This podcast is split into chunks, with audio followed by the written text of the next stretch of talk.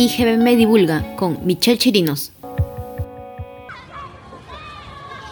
¿El coronavirus se va a resolver en cuánto tiempo? Es que yo espero en mayo 7. Es que en mayo 8 es mi cumpleaños.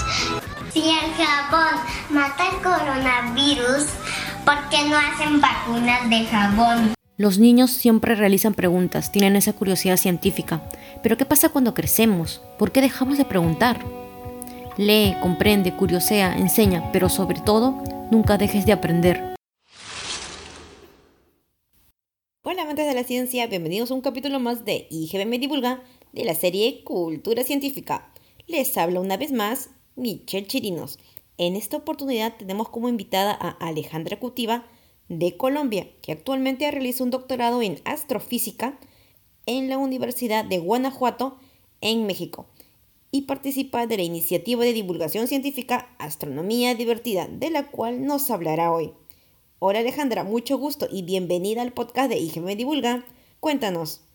¿Realizas divulgación científica?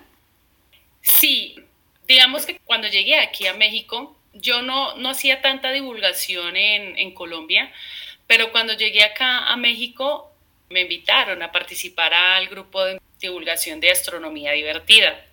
Es un grupo supremamente bonito, es un grupo supremamente interesante porque participan investigadores y también estudiantes. Y qué bueno que investigadores también se motiven a, esa parte de la divulgación, porque hay muchos investigadores que son como un poco cerrados, ¿no?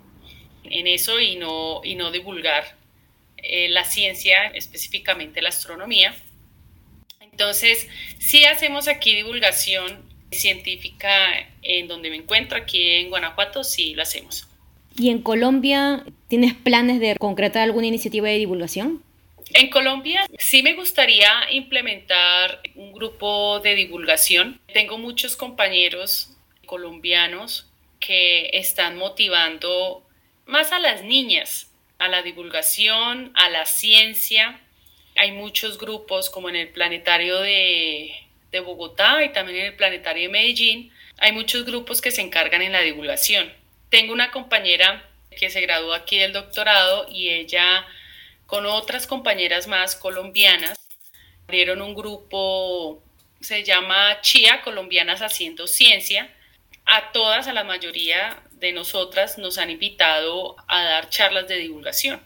Y nos dimos cuenta que hay más de 80 mujeres colombianas haciendo ciencia, investigación en todo el mundo y que unas han llegado paulatinamente, se han regresado a Colombia a seguir como ese camino de la investigación y también de la divulgación. Entonces yo creería que si vuelvo a mi país, Colombia, uno de mis proyectos es cómo ingresar también la ciencia, específicamente la astronomía, como un área extracurricular a las escuelas y desde ese momento empezar a hacer divulgación con los chicos. Interesante. Y mm, esta iniciativa que mencionas de astronomía divertida, la de México, ¿quiénes está dirigida? ¿A niños, adultos? Este grupo de astronomía divertida está dirigido a todo el público, a niños, adultos, a jóvenes, adultos mayores, porque mm, la astronomía es tan bonita que tú con solo salir a tu patio de tu casa o salir aquí a la calle,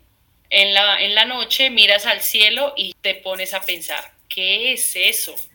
Entonces, todas las personas están interesadas en saber qué es lo que hay en el cielo, por qué ese puntico brilla, por qué titila, por qué cuando vemos un puntico fijo, muy brillante, qué es.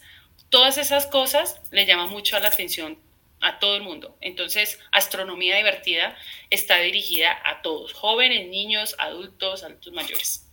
¿Y cómo surgió la idea de astronomía divertida?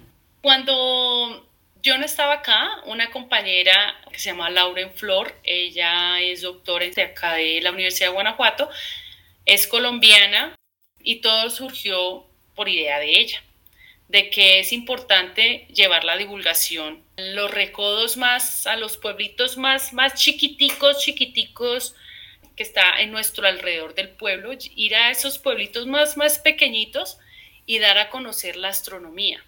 ir a donde esos niños que no tienen recursos y poder llevar un telescopio y mostrarles a ellos la luna, a Júpiter, a Venus y que ellos se asombren lo que están viendo y nosotros poder llevar esa divulgación a toda esa gente.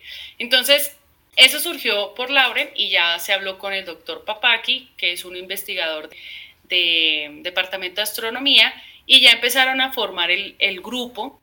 Empezamos a recolectar para material, para poder llevar a dar charlas, porque no solo dar charlas, sino también llevar telescopios, llevamos materiales didácticos para que los niños puedan hacer un tetaedro de Venus, de la Tierra, de la Luna. Son muchas cosas que se pueden hacer en astronomía divertida, tanto pláticas como talleres. Qué interesante. ¿Y te parece difícil divulgar astronomía? Uy, mira que a veces sí es complicado, porque como lo decía anteriormente, uno se enfoca tanto en el proyecto de uno, que a veces uno dice, no, pues esto es lo mío, acá me encierro, yo estudio galaxias, estudio cuásares y hago todo esto maravilloso y miro cómo evolucionan los agujeros negros y estoy llegando a una teoría de cómo evolucionan los agujeros negros y me meto, pues yo no voy a hablar de eso técnico. No voy a decir, no, y es que el agujero negro alrededor de él tiene un disco de acreción, pues la gente va a quedar perdida, ¿no? Entonces uno dice, no, pues esto, ¿cómo le hace? Para mí se me ha hecho un poco complicado no por el temor de hablar con la gente, porque pues tengo como esa habilidad de pararme frente a un público y, poder explicar lo que me gusta, ¿no? Pero la divulgación sí es un poco complicada. Además, como también lo decía antes, los niños. A mí no me preocupa la pregunta de un adulto, me preocupa más la pregunta de un niño. que a veces uno queda como, ay, Dios santo, a veces le toca a uno decir, no, espera, lo anoto aquí en mi agendita y para la próxima, en ocho días que vengamos otra vez acá a divulgar, pues lo, volvemos a, explicar. Pero sí, para mí sí es un poco difícil, pero gracias al doctor Papaki y a mis demás compañeros me he motivado más y cada vez que voy a dar una charla divulgativa trato de informarme, pero de una forma como más sutil para que ellos entiendan, no tan técnico, sino para que ellos entiendan más, ¿no? Una cosa de las que me gusta es que aquí en Guanajuato hay un parque que se llama Parque Bicentenario. Todos los miércoles del mes de octubre a las 6 de la tarde nos invitan a hacer observación allá en Parque Bicentenario. Y llevamos, bueno, cuando obviamente cuando no estaba pandemia, llevábamos de a 6 u ocho telescopios. Entonces, cada uno agarrábamos un telescopio, lo calibrábamos y todo esto, y el doctor Papaki nos daba cada uno pues un objeto celeste a que apuntar. Y no te imaginas la cantidad de gente que pone su ojo ahí en el, en el ocular para observar la luna y se impresionan. Dicen, ¿es en serio que esa es la luna? ¿Es en serio que eso es Júpiter? ¿Es en serio que es Saturno? ¿Que se le puede ver los anillos? ¿Que a Júpiter se le pueden ver las, las lunas de Júpiter? O sea, la gente se impresiona y eso lo motiva a uno más a que cada vez que te hagan una pregunta de que, ay, es que hemos hablado de que esas tres estrellitas que están seguiditas son las tres Marías. Y uno dice, ah, ok, para ti son las tres Marías, pero para nosotros se llama el cinturón de Orión. Y ahí uno empieza, Cinturón de Orión es una nebulosa, como pueden observar, y tenemos un láser que apunta al cielo, un láser muy potente. Entonces uno no está con el dedo para, para que lo, vean y ni siquiera lo ven. Entonces uno apunta con un láser especial y ya uno empieza a explicarle qué contiene una nebulosa, de qué color es, porque pues a simple vista con un telescopio terrestre muy pequeño no podemos llegar a ver o sí se puede, pero es con muchos, mucho tiempo de exposición, tomando fotos para que se pueda obtener una imagen bonita. Entonces, eso me motiva muchísimo a mí, pero a veces sí se me dificulta más, pero con los niños, con los niños. ¿Por qué el cielo es azul? Sí, Preguntas así hacen claro. sí, sí, sí. Ajá. Y ¿Cómo se financia astronomía divertida? Bueno, mira que a nosotros no nos dan nada. a veces del mismo grupo de investigación de extragaláctica, que es al que yo pertenezco acá en la Universidad de Guanajuato, con el doctor Papaki, que también pertenece a ese grupo. Nosotros cuando mandamos algún proyecto y si nos dan dinero, de ahí podemos sacar, sacamos para astronomía divertida. Y de ahí se compraron los telescopios con los proyectos.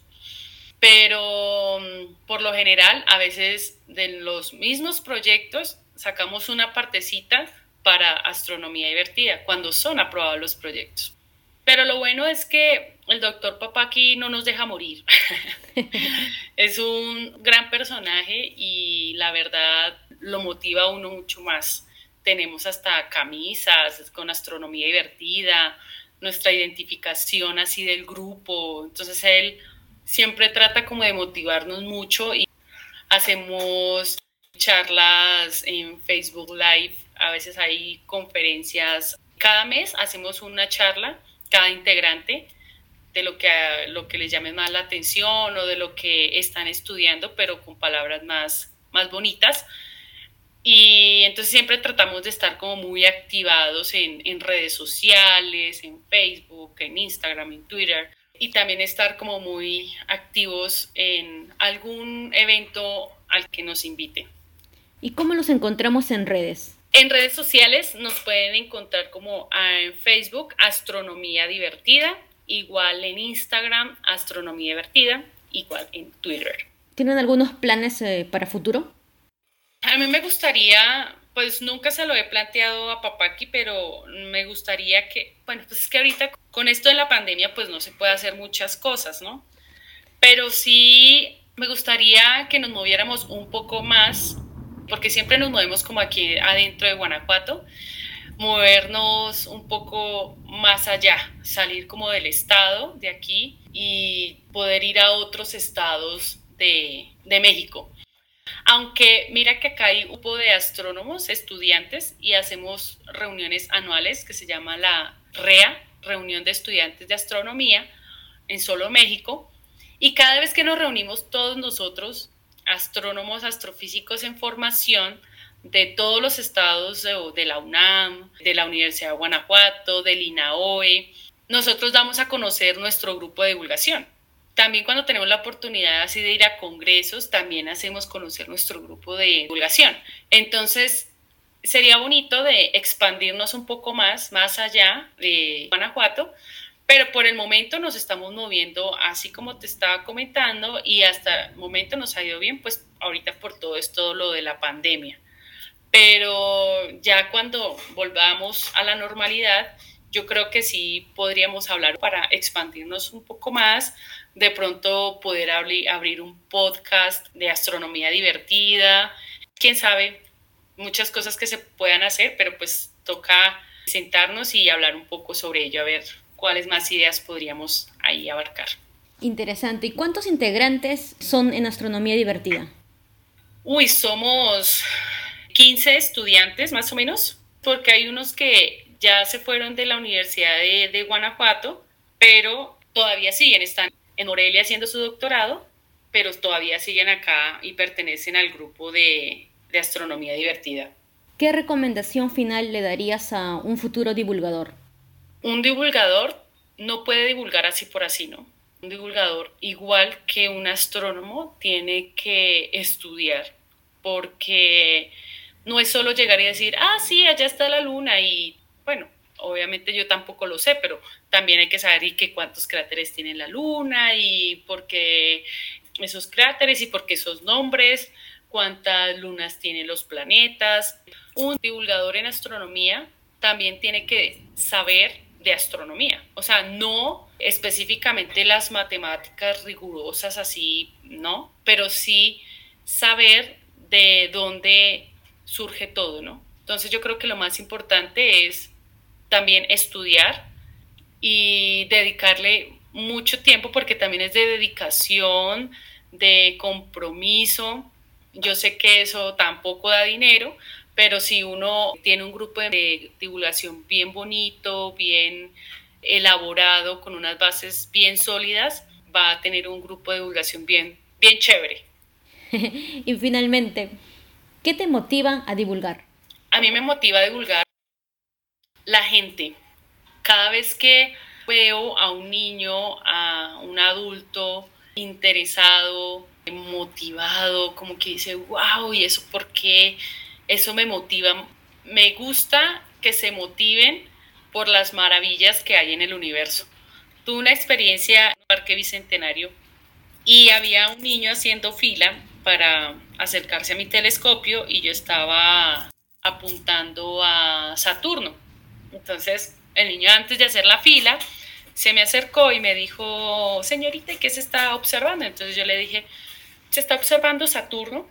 Me dice, oye, ¿y se puede ver el anillo de Saturno? Y yo le dije, sí. Me dice, ¿en serio? Y yo le dije, sí, así como se ven en los libros. Yo le dije, sí, puedes ver el anillo, obviamente no vas a poder ver bien el color, pues porque el, el telescopio no tiene alta resolución para eso. O sí la puede tener, pero toca pues, con muchas fotos y bueno, hacer un poco de cosas, pero le dije, si puede ver el anillo. Entonces el niño motivadísimo y le decía, papá, tenemos que verlo, espérate, espérate, espérate.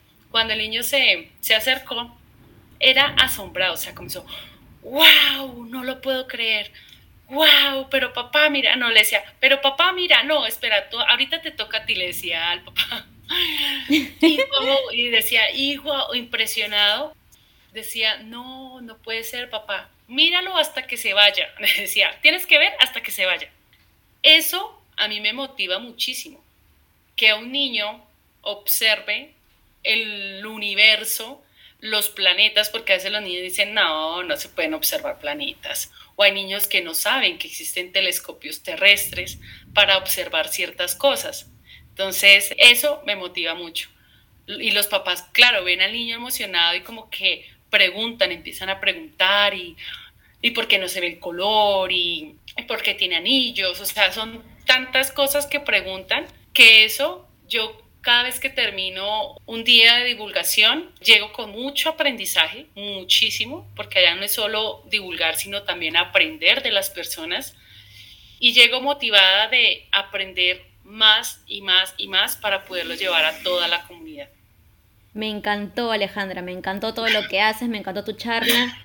No te imaginas, me hizo recordar, yo hago divulgación en, ciencias biológicas, pero no viendo lo grande, viendo lo pequeño, con el microscopio. Sí, es muy bonito. Yo tuve la, la oportunidad cuando estaba en el colegio, veía biología, yo creo que fue también una de mis materias favoritas. Bueno, amiguitos, ha sido un gusto compartir con ustedes la entrevista a Alejandra Cutiva que nos habló de la iniciativa de divulgación científica Astronomía Divertida. Qué hermoso es cuando encuentras algo que realmente te apasiona. Alejandra es de la tierra del café, pero nos habló desde México. Será hasta el próximo capítulo de IGBM Divulga, la serie Cultura Científica. Se despide de ustedes Michelle Chirinos. Un abrazo hasta el infinito y más allá de esta galaxia. Hasta el próximo podcast.